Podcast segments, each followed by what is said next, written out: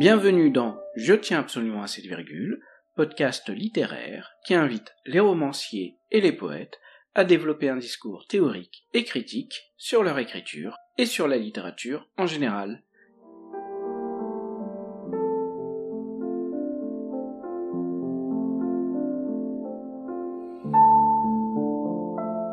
Je reçois aujourd'hui Marie-Hélène Gauthier, maître de conférences en philosophie antique et en esthétique littéraire, qui a publié notamment La Poétique, Paul Gaden, Henri Thomas, Georges Perros, édition du Cendre 2011, et qui vient de faire paraître en 2021 un premier roman, La Nuit des Choses, aux éditions des Instants.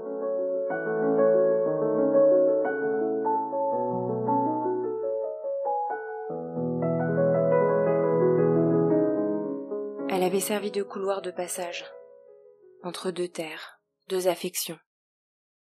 Après avoir été l'obsession de cette homme semelle glissante, de cet homme inconstant des jours, qui n'était plus là, comme avant, mais revenait toujours pourtant, ne lui accordant même pas le loisir de prendre congé de lui. Mais quel était donc ce reste d'elle qu'il venait toujours rechercher? Quand elle ne désirait désormais rien de plus que de protéger ses chagrins, qu'elle avait froid de tout ce qu'elle n'avait pas vécu, qu'il avait fait d'elle une veuve sans avoir disparu, en la privant de l'assurance d'un passé intouché. Pourquoi renouait-il toujours de ces mots écrits, téléphoniques? Pourquoi préservait-il l'espace d'une relation dont il décidait pour elle, mais où ses yeux d'encre flottante lui avaient retiré jusqu'à la possibilité de dire cette souffrance de ne plus être sa préférence, et peut-être de ne l'avoir jamais été. Depuis tant d'années, elle s'éveillait dans une maison vide. Plus aucun mot de briser le silence des murs. Elle s'endormait face à des oreillers qu'aucune joue ne creusait, dont elle changeait pourtant l'été de chanvre, plus doux au plat de la main, mais qui n'offrait jamais le grain de la peau. Elle connaissait tant d'insomnie, savait qu'à tendre le bras, elle ne rencontrerait aucun sommeil apaisant, aucun corps à ses côtés qui la soutiendrait, de ses yeux fermés, mais là, de ses jambes repliées, mais là, de son dos allongé, mais là, qu'il y avait parfois des moments de cris étouffés, impuissants, que personne ne pouvait entendre. Et lui, lui qui avait pris ses patins de glace luisante et patiné silencieusement d'une silhouette à une autre.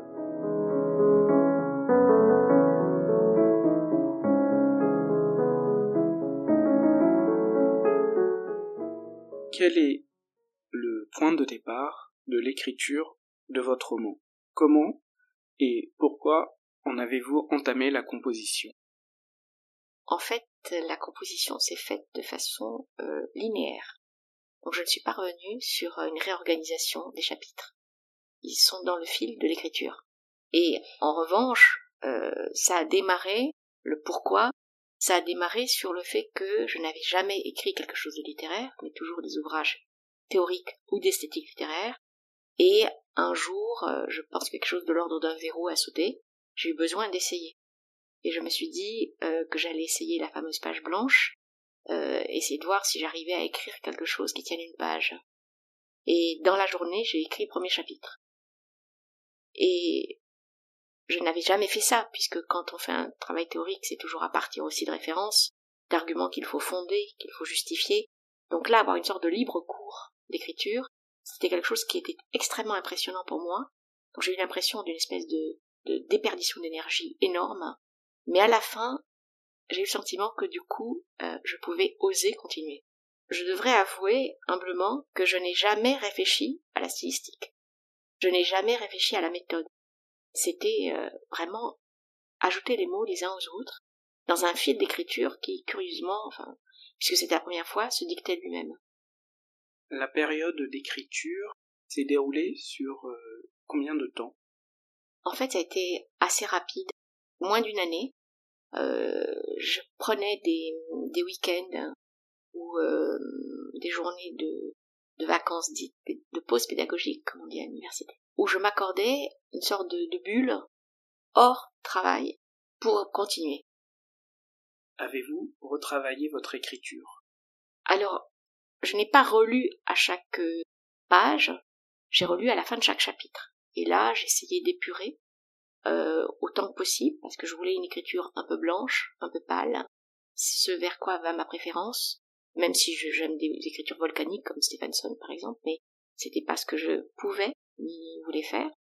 Et ensuite, la réécriture s'est faite du coup en trois temps, quand il a fallu euh, se décider à envoyer un éditeur, ce qui n'était pas du tout facile. C'est ça qui m'a pris le plus de temps. Envoyer un éditeur, c'est ce qui vous a demandé le plus de temps. Ah, exactement.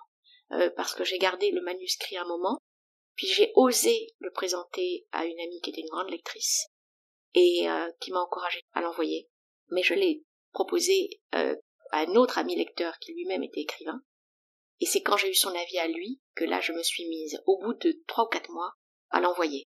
Et du coup, on atteint le troisième temps de la réécriture, c'est dans un échange extrêmement fructueux avec l'éditeur que j'ai été amenée à voir que, en fait, les dialogues, c'était pas quelque chose en lequel je me sentais très très à l'aise. Donc, euh, ils ont été supprimés, remplacés par euh, euh, l'indirect. Et puis des mots, ça j'ai été très sensible à ça, des mots qui étaient encore d'ancrage trop contemporain. Vous savez comme on dit SMS, mail, portable. Ces mots-là, on les a corrigés.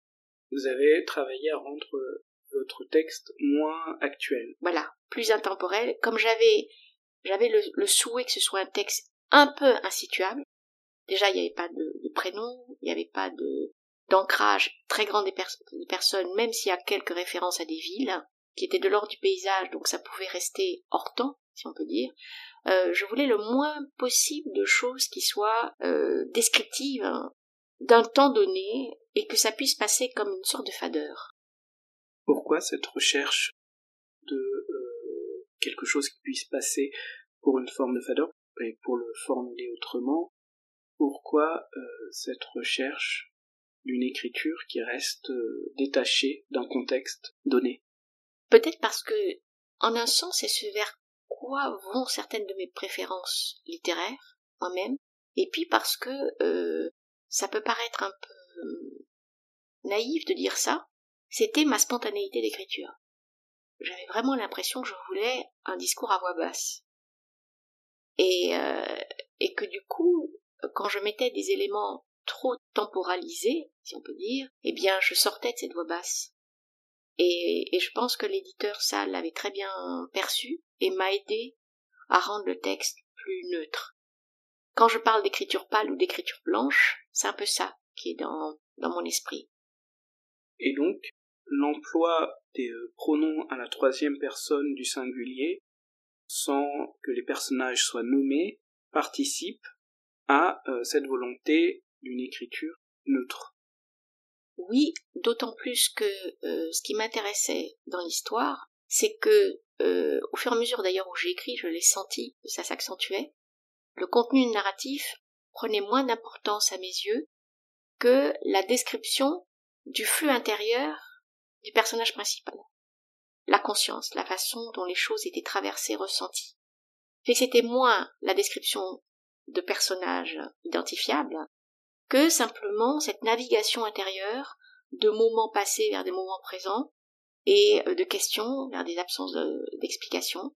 C'était plutôt ça, une sorte de non pas de mystère parce qu'il n'y a pas de mystère tellement, mais euh, d'esprit un peu perdu euh, dans un foisonnement d'interrogations demeurées sans réponse, et puis le fait que précisément on vit aussi comme ça, avec un train de conscience des questions qui se posent, des, souvenirs, des, espoirs, et, et que c'était ça qui m'intéressait, cette espèce de flux désorganisé. D'autant que c'était augmenté par un désarroi.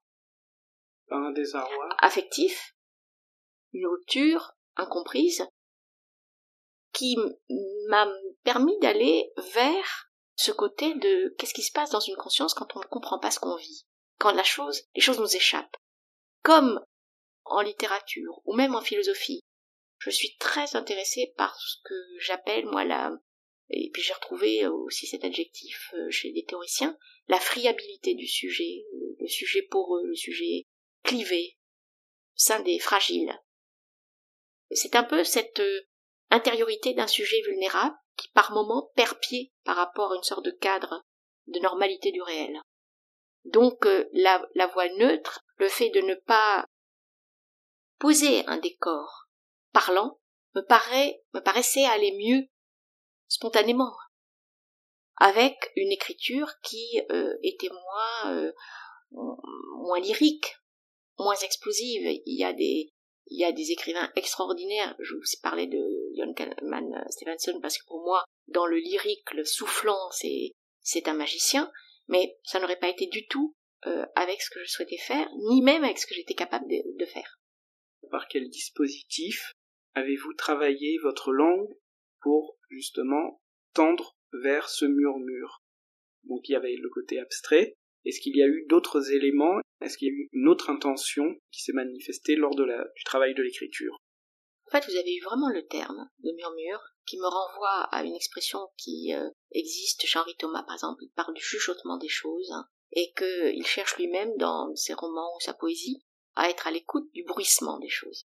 Et hum, c'était un peu ça. Cela dit, j'ai vraiment procédé de façon non intentionnelle du point de vue hum, euh, de la méthode d'écriture. Je n'ai pas choisi d'écrire de cette façon. Si j'avais été Stephenson, si j'avais été quelqu'un que j'aime beaucoup aussi, Anna Akhmatova, vous voyez, une sorte de mélancolie plus plus métaphorisée, plus explicite aussi, plus plus poétique, voyez? Si j'avais été capable de ça, peut-être que... Mais c'est sorti sous cette forme. Comment vous sont venus les personnages et euh, la relation qu'ils entretiennent entre eux? De choses connues, de choses vécues, et euh, pour lesquelles ensuite, euh, eh bien la question s'est posée d'essayer de comprendre. Là encore, il y a une formule de Henri Thomas que j'aime beaucoup qui dit ce qui fait souffrir, c'est l'inexpliqué le but en fait c'était peut-être de d'essayer de, creuser un non pas un foyer d'explication parce que je crois qu'on n'en trouve pas mais un, une traversée euh, à l'intérieur de cet inexpliqué pour essayer de non pas de l'amadouer mais de l'atténuer. D'atténuer la souffrance que l'inexpliqué entraîne. Euh, donc je pourrais dire peut-être que c'est comme ça que ça m'est venu. Peut-on dire que l'emploi du pronom il ou elle. Cette troisième personne, c'est une sorte de, de jeu, euh, jeu au sens première personne, épaissi de fiction. La troisième personne, eh bien là, c'était aussi la même chose. C'est qu'il s'agissait de, encore une fois, de déplacer dans encore moins identifiable. Il y a un roman, par exemple, euh, je ne sais pas si euh, vous le connaissez, il n'est pas très connu d'ailleurs, et je l'ai connu moi par hasard et un peu par Facebook, par euh, euh, quelqu'un qui l'a édité, euh, de Jean Roudot, Vu d'ici, qui est un, un roman remarquable où il y a deux personnages, hommes et femmes, qui sont désignés par côté court et côté jardin. Et ce sont deux façons de humer la vie. la plénitude de la ville avec toutes ses odeurs, ses fragrances, ses personnages, et le côté jardin qui est le côté ombreux de la personne. C'est un couple qui se défait. Et, et ce qui est remarquable dans ce roman, c'est que précisément tout est saisi non pas par euh, un descriptif intérieur des personnages, mais par quelque chose qui n'est pas identifiable. Et le il et le elle, c'était un peu pour moi l'équivalent du côté court, côté jardin. C'est vraiment des personnages porteurs de questions, et pour lesquels finalement leur subjectivité propre était moins intéressante que le problème du conflit euh, ou de la mauvaise rencontre ou de ce qui ne s'est pas fait. Dans votre euh, roman, lorsque votre personnage féminin répond à l'écrivain qui la presse de questions pour savoir si, dans le livre qu'elle est en train d'écrire, elle a des personnages bien en main, s'ils sont faits de chair et de vie, elle répond que ce sont des concepts. Euh, vos personnages, pour rebondir sur ce que vous venez de dire, sont-ils des concepts? Alors pas du tout, c'était une formule ironique parce que je ne sais pas très bien ce que ça veut dire des personnages faits de chair, euh, puisque ce sont des personnages. Et du coup, parce que je viens de la philosophie, cette histoire de concept, c'était pour, pour moi une façon de répondre à des questions de peut-être de préoccupations d'écrivains qui pratiquent, qui sont très exigeants, exigeants vis-à-vis de leur pratique, euh, une façon d'éliminer la question comme étant pas forcément très sensée ou étant trop autoritaire. Et en même temps, vous vous intéressez, si je reprends vos propos, euh, plus à une situation que portent ou qu'amènent les personnages que à la singularité des personnages. Donc il y a quand même une forme euh, d'abstraction. Exactement, il y a une forme d'abstraction, mais qui ne va pas vers le concept, mais plutôt vers euh, la situation d'une euh, d'une dialogicité affective sensorielle. C'est plutôt ça. Pouvez-vous expliciter le terme Terme dialogique Alors ça, c'est quelque chose à, quoi je tiens beaucoup en philosophie. Martin Buber a écrit un livre qui s'appelle Le jeu et le tu, où il explique que finalement il y a toujours un jeu qui est jeu parce qu'on lui dit tu, et qui a en face de lui quelqu'un euh, à qui on dit tu et qui peut euh, s'individualiser comme ça. Ce qui veut dire que ce qui existerait, c'est moins deux pôles indépendants que précisément euh, le, le, dialogique, l'échange dialogué qui existe entre les deux et qui les fait exister comme pôle, mais comme pôle pas autonome. Donc pas des, concepts, parce que la, formule était ironique, pas non plus forcément des personnages très ancrés dans le réel puisqu'ils n'ont pas de couleur. Du coup, j'ai essayé d'en donner le moins possible, ce qui m'intéressait, c'était cet échange, cette espèce de, de chorégraphie affective, sensuelle, sensorielle, et euh, décrite non pas tellement de l'extérieur, mais à partir de ce que j'appelle le flux de conscience. Parce que c'est quand même vu depuis un personnage, et on n'entre pas dans l'autre.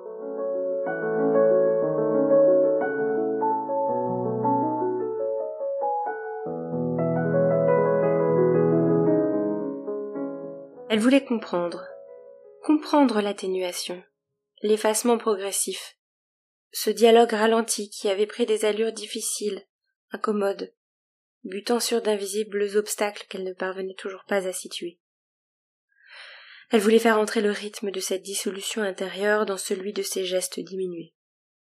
Convertir l'interrogation, la stupeur, réaction sans doute plus justifiée mais qu'elle n'avait pas la force d'éprouver, en reproduction simplement mécanique de ce qui se défaisait, se diluait dans les enchaînements maladroits, l'espacement des temps, la décomposition des moments, la discontinuité passive qui tuait l'évidence de l'énergie organique.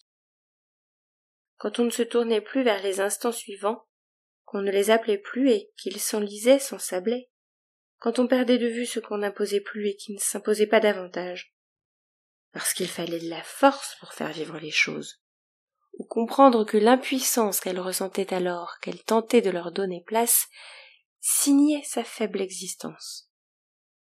Il fallait de la force pour ne pas se laisser mener, conduire là où rien ne devait plus arriver, et refuser qu'après un tel engagement, on puisse être laissé sur un bord de route, dans le mutisme cinglant de qui ne devinait pas le mal qui est fait, ou qui cherchait à ne pas le deviner et s'en écarter d'un simple pas de côté.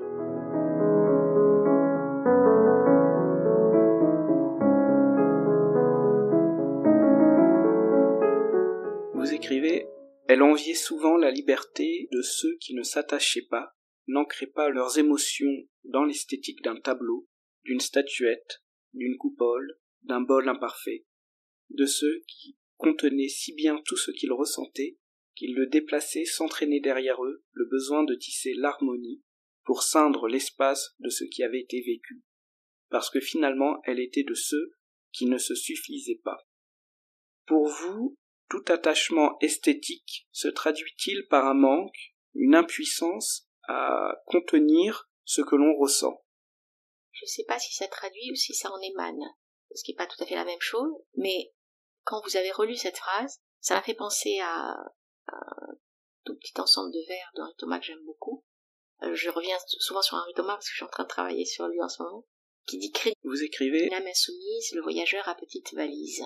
Et pour moi, c'est l'image de la liberté, ça. Quand on a précisément, euh, euh, c'est aussi à nous qui a écrit quelque chose sur le, voyageur sans bagage, non? Il y a bien un titre un peu comme ça. Mais cette possibilité de ne pas avoir besoin d'être lié à des objets extérieurs, qu'ils soient esthétiques ou pas, hein, des objets de la vie courante, quand on n'en a pas besoin, on doit pouvoir glisser sur le fil des jours, puisqu'on n'est pas attaché. En revanche, le personnage là a ce besoin, comme peut-être répondant à une forme de cadrage aussi, pour retrouver des, ancrages dans le réel, par le biais de la présence muette des choses. Et donc ça peut être esthétique, comme ça peut être une fleur, comme ça peut être... C'est toujours de l'ordre de l'esthétique d'ailleurs, au sens euh, étymologique du terme. Alors peut-être que c'est de l'ordre d'une déficience, d'un manque, euh, d'un manque à gagner. Pour moi, c'est plutôt de l'ordre de l'ancrage et aussi d'une forme de dépendance du coup. Parce que quand ça disparaît, ou si ça devait disparaître, il n'y a plus cette liberté du voyageur à petite valise. Ces deux images de vie qui se confrontent, si vous voulez, euh, dans mon esprit, vaut-il mieux dépendre de rien et glisser aussi bien sur les événements que sur le rapport aux choses et au décor, ou bien au contraire avoir besoin de tisser une harmonie, c'est-à-dire de se lier à des objets qui résonnent entre eux? L'harmonie, c'est une forme d'ancrage au réel en tissant des liens entre euh, des choses euh, auxquelles on se sent sinon étranger.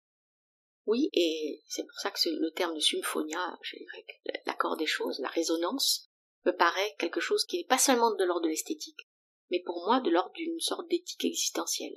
Et bon, j'en ai parlé il y a pas très longtemps, mais bien des auteurs comme euh, qui parlent de littérature, Iris Murdoch ou euh, Roland Barthes, disent que pour eux, aujourd'hui, le discours philosophique se déplace vers un discours différent. Il y en a un qui dit euh, réalisme ontologique, ça c'est Harris Murdoch. Barthes lui parle d'amour ontologique, qui est le rapport au réel lorsqu'il est lié au détail, l'amour des, choses, l'amour du détail.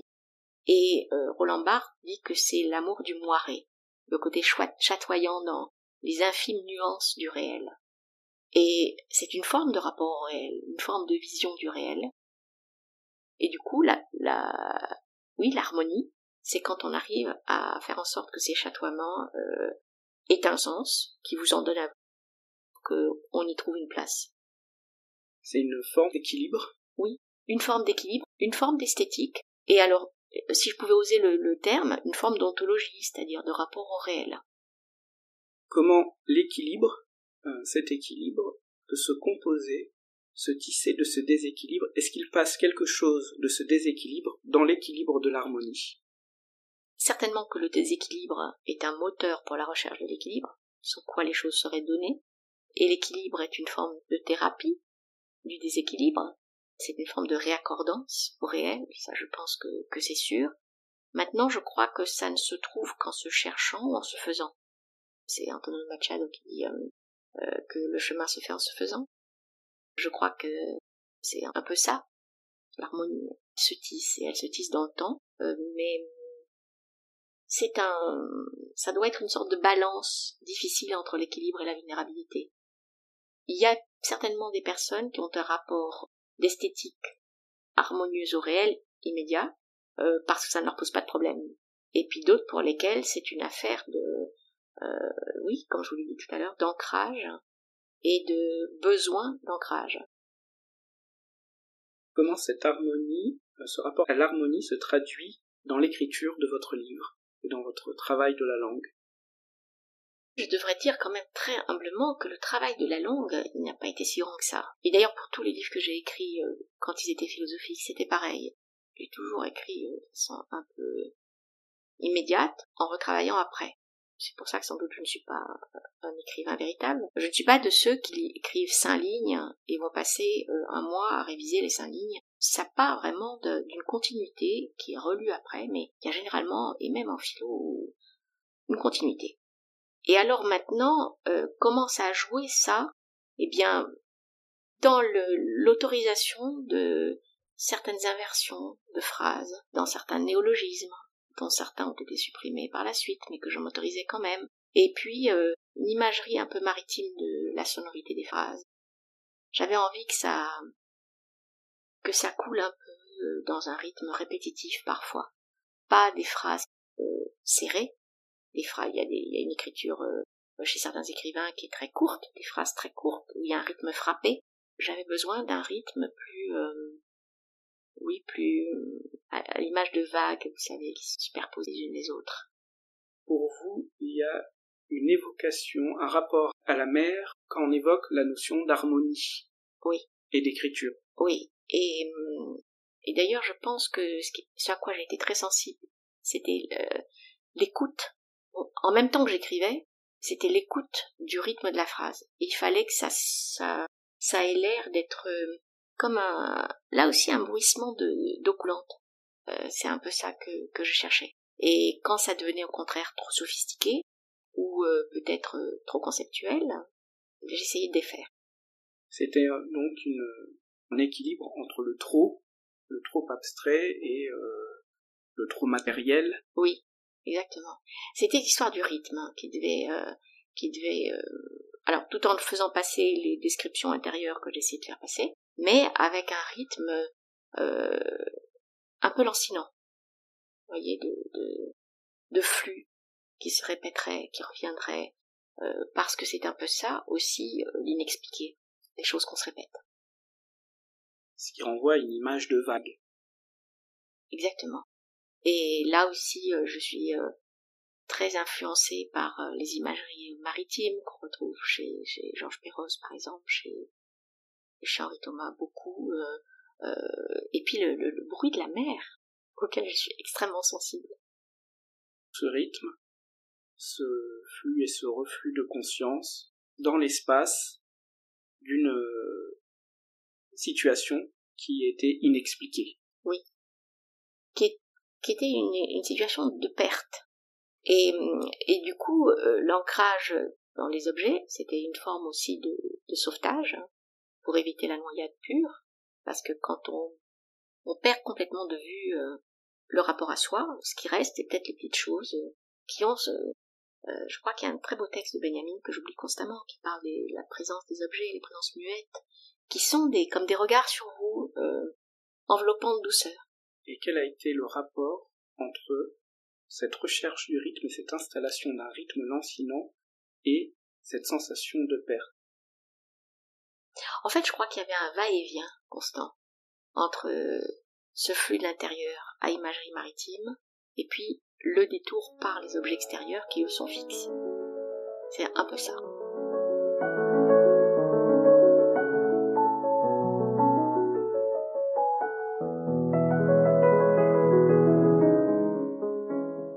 Cela faisait des mois maintenant que son premier moment de conscience rencontrait la question, que ses journées s'étiraient le long du combat contre la réponse refusée, s'inclinait devant l'évidence que sa seule force de conviction ne pouvait dériver et s'achevait sur un soir d'étouffement qu'elle repoussait toujours le plus tard possible. Jusqu'à quand tiendrait-elle comme cela? Une frite, une morsure d'un coup tranchant, elle aimerait le tuer en elle de la même façon, alors qu'il l'avait laissé couler en lui. Une fuite presque invisible, un écoulement régulier, goutte à goutte, jusqu'à la nuit.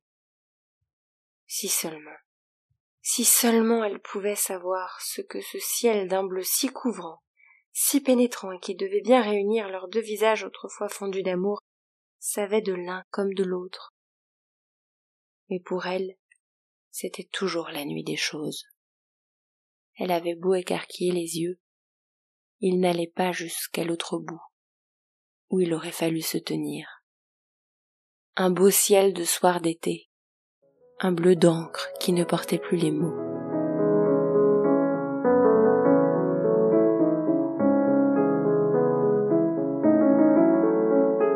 Nietzsche le cas Wagner explique par quoi toute décadence littéraire est-elle caractérisée par le fait que la vie ne réside plus dans l'ensemble. Le mot devient souverain et fait un saut hors de la phrase. La phrase grossit et obscurcit le sens de la page. La page prend vie aux dépens de l'ensemble. L'ensemble n'est plus un ensemble. Est-ce que vous partagez cette position de Nietzsche? Alors je pourrais la partager, si je la comprends bien, comme étant la décadence littéraire, c'est quand euh, la stylisation l'emporte euh, sur le reste, quand le mot s'impose par, rapport à la page, la page par rapport à l'ensemble, et que c'est finalement le tracé d'écriture, le travail d'écriture, qui est le plus immédiatement visible. Si c'est ça ce qu'il veut dire, je soutiendrai assez, d'autant que je me sens proche, moi, d'une autre position, d'un autre théoricien, moins illustre que, Nietzsche, mais euh, que j'ai découvert l'année dernière et, que j'apprécie énormément, qui est Jérôme Tello, et qui explique lui que euh, on est on a été dans une marqué par des siècles de ce qu'il appelle euh, la malédiction, l'origine de malédiction, qui serait liée au système de la représentation, c'est-à-dire que l'homme est sorti de l'animalité à partir du moment où il a pu représenter les choses et il s'est représenté les choses par le biais de la verbalisation. Mais du coup, ce qui a été écrasé, c'est l'affectivité, c'est-à-dire une sorte de rapport affectif, sensoriel, qui est celle de notre constitution primitive. Donc il pense que pour sortir de cette malédiction, c'est-à-dire d'une sorte d'emprise de la sophistication d'écriture, de la verbalisation, il faudrait arriver à pratiquer ce qu'il appelle une désécriture, qui lie à un abaissement de l'image, c'est-à-dire essayer de trouver aussi le ton en dessous de l'écriture jolie, sophistiquée, qui s'impose, qui se remarque, pour aller vers quelque chose qui soit plutôt porteur d'une sensorialité au plus près d'elle-même, d'une affectivité euh, presque dans le non-dit, et qui trouve le moyen de se dire quand même.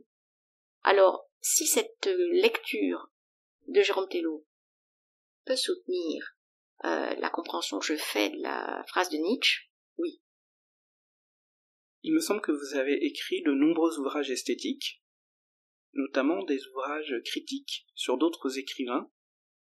Je pense euh, notamment à votre livre euh, La poétique. C'est le seul. C'est le seul, sur des écrivains aux éditions du Cendre. Oui. C'est ça. Mais vous avez écrit d'autres d'autres articles. euh, Oui, exactement. Y a-t-il eu une influence directe entre les théories esthétiques que vous avez pu développer ou observer chez des écrivains votre propre écriture Alors, il y aurait peut-être un, euh, ben, c'est un peu ce que je viens de dire, il y aurait peut-être un lien qui est que ce sont des écrivains de l'écriture. Vous savez, euh, Georges Perros dit qu'il va toujours vers le mot le plus clochard, le plus pauvre. Euh, donc il y a une volonté de de faire abaisser euh, l'emphase de l'écriture. Et aussi bien euh, Paul Gaden est un peu plus lyrique, mais aussi bien Georges Perros que Henri Thomas pratiquent ce genre d'écriture. Euh, Il y a une expression que j'ai constamment moi d'Henri Thomas qui regarde le ciel à un moment donné et dit le ciel était bleu décembre. Voyez? Donc du point de vue de la sophistication, du point de vue du mot qui sauterait, on peut pas dire que ce soit un exploit. Mais ce nattage des mots, ça aussi c'est une expression qui est employée euh, par lui ou à propos de lui, j'ai oublié, ce nattage des mots bleu décembre a une force d'évocation terrible.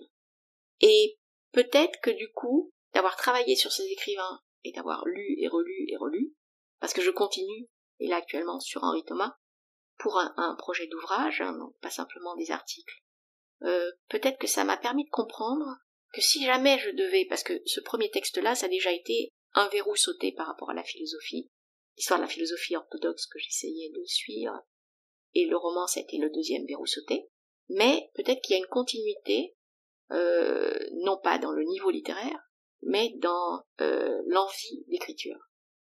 Peut-être que j'avais envie d'écrire dans ce style bleu décembre, sauf que Henri Thomas a une écriture qui est euh, très très fluide, mais très ramassée, très concentrée, euh, qui est très porteuse d'une ambiance euh, insituable, énigmatique. Et, et ça, c'était pas ce que je faisais ni ce que je pouvais faire, parce qu'il y a une question de capacité. Mais j'avais cette envie de mots simples, d'un avec le rythme euh, maritime. Donc des mots simples avec un rythme lancinant et donc d'où naît cette puissance d'évocation? Oui, et ben justement, cette expression bleu décembre, par exemple, elle peut paraître absurde. Pourquoi lier la couleur du bleu à décembre? Sauf que pour moi, c'est devenu une métaphore parfaite euh, de euh, d'un moment de capture d'une vision du réel. Un moment de vision où il a été saisi par un bleu propre au mois où il n'y a pas des couleurs éclatantes. Et cette espèce de bleu atténué d'un mois de décembre gelé, tout ça c'est justement un commentaire que je ne devrais pas faire, parce qu'on défait le natage. La puissance du natage, elle tient précisément à la juxtaposition de deux mots qui sont pas assurés lorsqu'ils sont l'un avec l'autre, et qui ont cet effet de choc sur le lecteur. Donc c'est un, un art à la fois de l'écart entre deux mots, mais de mots qui restent ancrés dans le réel. Oui, et d'une alors parce qu'il y a ça chez Henri Thomas et puis chez d'autres, un moment de, de stase. Donc un moment où ils sont saisis par une, capture euh, de vision du réel, et cette vision est quelque chose qui est traduit euh, dans ces mots. Et cette capture du réel m'intéresse beaucoup parce que c'est le moment où on sort de soi par la saisie d'un spectacle. C'est une vision fugitive, comme le haïku chez Barthes, ça fait tilt. Barthes a une très belle expression, un copeau de vision. Et peut-être que c'est ça le natage des mots. C'est quand on arrive à trouver les mots pour traduire un copeau de vision sans l'enfler. Et capturer, alors ramasser dans des mots simples. Voilà. Sauf que moi j'avais pas cette force du natage. Et que ce que je cherchais à faire, c'était euh, diluer, toujours dans ce flux maritime un peu. Fluidifier. Fluidifier. Donc c'est pas ramasser, c'est quand même fluidifier, donc ça reste euh, quelque chose d'assez... Euh, Filoché. Hein. Et qui pour moi portait, parce que c'était ça l'important, cette espèce de d'intériorité rendue obsessionnelle par les questions, par la souffrance, et qui n'arrive pas à se détacher d'elle-même. Dans l'orateur, Cicéron écrit au sujet de l'orateur attique, donc d'un orateur qui pratique un style composé de phrases courtes et heurtées. Cicéron donc écrit N'allez pas croire que cette diction simple et rapide soit en effet négligée, rien de plus étudié qu'une telle négligence. Il est des femmes, dit-on, qui négligent toute parure et n'en savent que mieux plaire. L'éloquence attique tire le même avantage de sa simplicité. Là comme ici, le charme opère, et les moyens restent cachés. Imaginez une toilette dont toute prétention semble bannie. La propreté vient seule au secours des grâces naturelles. Telle sera la séduction d'un style pur, toujours simple, toujours clair, fidèle à toutes les convenances et d'une exquise latinité. Est-ce que pour vous l'art comme ça doit être caché aussi? Alors je sais pas parce que euh, Cicéron pratiquait un, style d'écriture qui allait aussi avec un univers. Il y a eu tout le romantisme après, il y a eu euh, Balzac, des littératures euh, à l'échelle humanitaire, si on peut dire, avec une emphase aussi stylistique plus importante. Je sais pas si ça doit être caché. Peut-être que la, simplicité, la modestie est évidente. Je trouve très raisonnable ce qu'écrit Cicéron. Je suis plutôt partisane de l'économie des moyens, mais l'économie des moyens a différentes déclinaisons. Euh, ça peut être, comme il le dit, les phrases courtes, euh, des phrases frappées, des phrases euh, rapides. il peut y avoir des phrases qui sont sonnantes et qui restent très simples. Et puis, il peut y avoir des, des phrasés plus modestes et non pas poétiques, mais qui se, qui se libère de la désignation. Peut-être que Cicéron là. Alors, évidemment, soit on, soit on, appuie le texte sur la, la, phrase courte, soit on retient le fait que euh, il n'y a pas besoin de décoratif pour que la chose ait un impact. Euh, là, je serais assez d'accord. Mais en revanche, après, l'absence de décoratif, je crois, peut aller avec, euh, si on pense à Marguerite Duras, par exemple, je pense que c'est une écriture qui est une écriture aussi lancinante, qui est une écriture certainement très sophistiquée, mais qui n'est pas une écriture qui correspondrait euh, au schéma de, Cicéron. Euh, ça n'empêche pas qu'elle soit très parlante. La sonorité, c'est important aussi. Et peut-être que Cicéron ne donne pas assez de place à la sonorité dans l'économie des moyens, dans cette phrase-là. Pouvez-vous redévelopper cette, euh, ce rapport entre simplicité et sonorité? Eh bien, puisque j'ai cité tout à l'heure, en regardant vos livres, Marina Tsvetaeva et, et, Anna Alors évidemment, je ne parle pas russe, donc je ne peux pas parler des sonorités russes. Mais quand on lit les poèmes de ces deux poétesses, les sonorités dans les traductions ne sont pas les mêmes. Il y a un frappé chez Marina Tsvetaeva, et il y a quelque chose qui est beaucoup plus euh, euh justement déployé comme un, un effiloché chez euh, Anna je trouve. Une poésie plus mélancolique, euh, avec des choses très euh, ciblées aussi. Alors ça, pour moi, c'est un ordre de sonorité euh, qui évoque des sensibilités différentes. Et Marguerite Duras en est encore euh, un autre, parce que c'est quand même un, écrivain chez qui, euh, et je l'ai terriblement aimé, un peu moins sur les derniers textes, mais on ne peut pas s'empêcher de reconnaître qu'il y a précisément un rythme sonore chez elle, et qui est quand même son invention. Peut-on revenir un instant sur euh, la notion de métaphore et comment chez vous se construit la métaphore? Alors là, euh, c'est une question très compliquée parce que euh, je ne sais pas si j'en ai employé beaucoup, de métaphores. J'ai pas assez de, de, recul sur mon texte. Mais ça peut être aussi un refus de la métaphore. alors plutôt, parce que la métaphore, c'est une... Bon déjà c'est un lien, comment dire, qui est masqué entre les choses, et qui représente une forme de sophistication, pour moi, et qui surtout représente une forme de, non pas de raisonnement, mais de recherche du lien entre. Vous voyez, bleu décembre, c'est pas une métaphore. C'est un attache. C'est un rapprochement de, choses qui n'ont pas de lien. La métaphore a toujours un fondement, normalement. Et donc, on vous invite à trouver le fondement. Puisque l'un est le porteur de l'autre. Et euh, peut-être que ça introduit une épaisseur euh, dans l'esprit du lecteur, un décollement par rapport à ce qui était la base, euh, qui rend la chose plus sophistiquée. Alors c'est vrai que les métaphores sont des choses qui euh, finissent par me gêner, non pas au sens où elles n'auraient pas de beauté, mais au sens où c'est un tour d'esprit.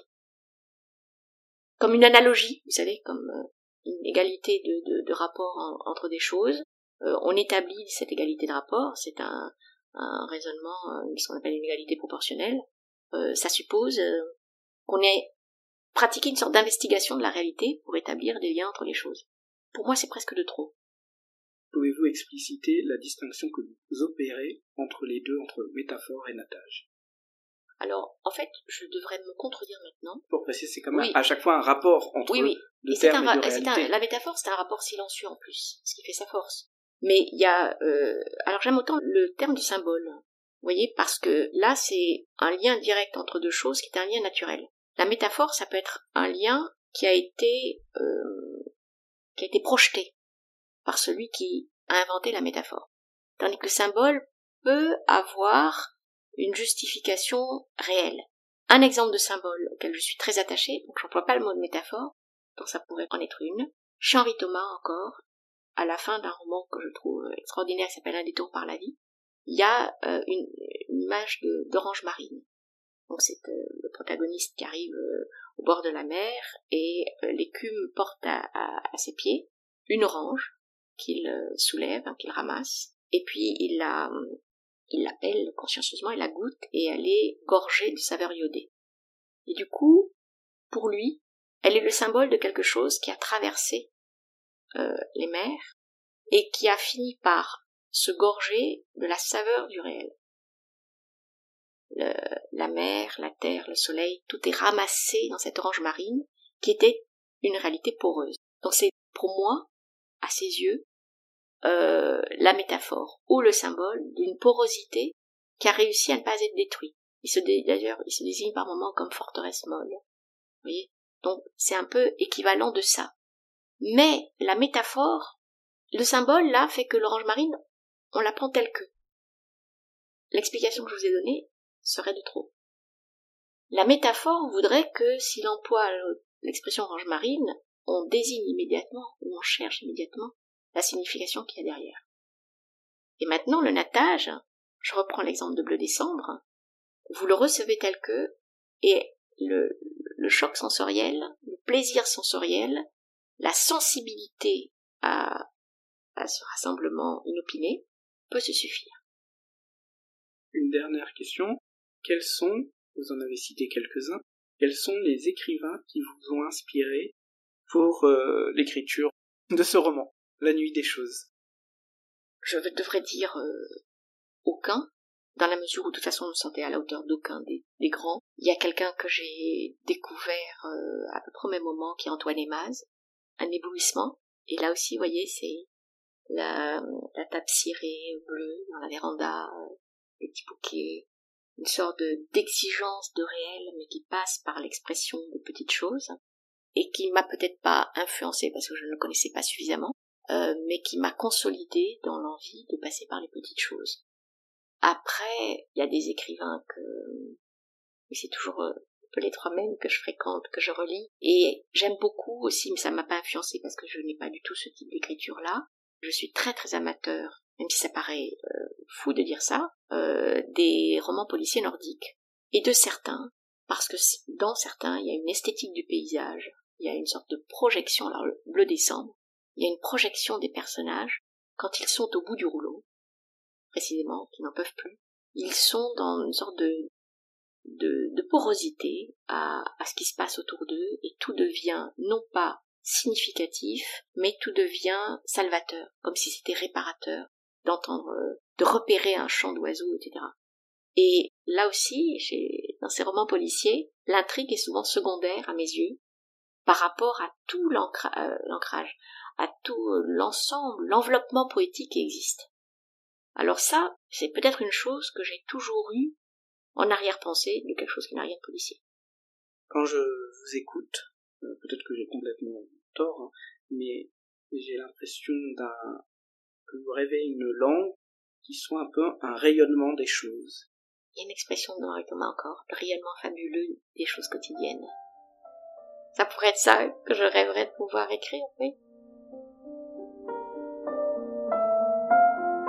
Ainsi s'achève cette nouvelle émission de Je tiens absolument à cette virgule, présentée par moi-même, Hervé Veil, avec pour invité Marie-Hélène Gauthier et une lecture de plusieurs extraits par Marina Toré. Merci de nous avoir suivis et à bientôt pour une nouvelle émission.